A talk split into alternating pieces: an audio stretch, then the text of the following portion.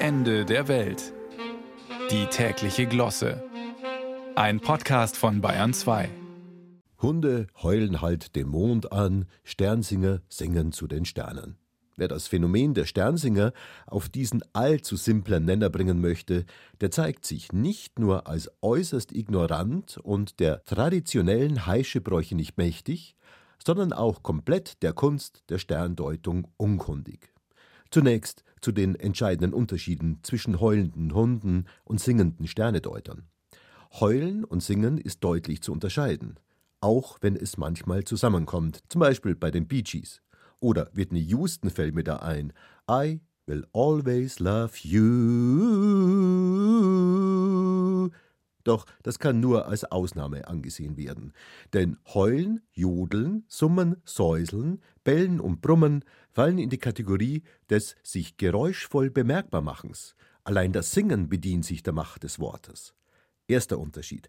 Zweiter Unterschied: Heulende Hunde sind meines Wissens nach noch nie beim Kanzler oder der Kanzlerin eingeladen gewesen, die Sternsinger aber schon. Wie jedes Jahr um Heilig Drei König rum werden sie auch heute wieder im Kanzleramt den Kanzler mit ihrem Gesang erfreuen. Und da drängt sich natürlich die Frage auf, welche Botschaft werden sie ihm verkünden? Immerhin sind ja die Sternsinger nur der Überbegriff. Dahinter stecken, nein, nicht Menschen wie du und ich, dahinter stecken die Weisen aus dem Morgenland mit ihrem Begleitschutz.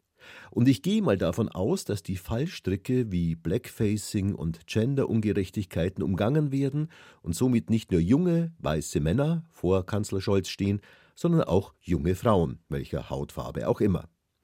Traditionell sind das ja, wenn ich jetzt mal von meiner Situation bei uns in der Würmstraße in München ausgehe, drei Weise. Aber weil ja der Kanzler immerhin Olaf Scholz heißt und damit besonders beratungsbedürftig erscheint, taucht bei ihm traditionell eine ganze Armada von Sternsingern auf.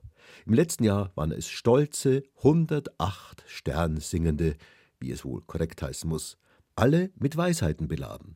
Die allerdings anders als zum Beispiel bei den griesgrämig pessimistischen Wirtschaftsweisen unter der Überschrift Frohe Botschaft, Psalter und Harfe wach auf, Gold, Weihrauch und Myrrhe laufen. Und wer, wenn nicht die heiligen drei Könige, könnten bessere Ratschläge geben, wie mit Hirten und Bauern umzugehen ist, zum Beispiel, oder wie man Herodes oder der Hamas begegnen soll. Und dann werden sie natürlich auch noch für den Kanzler singen. Vielleicht das traditionelle Sternsingerlied Ganz egal.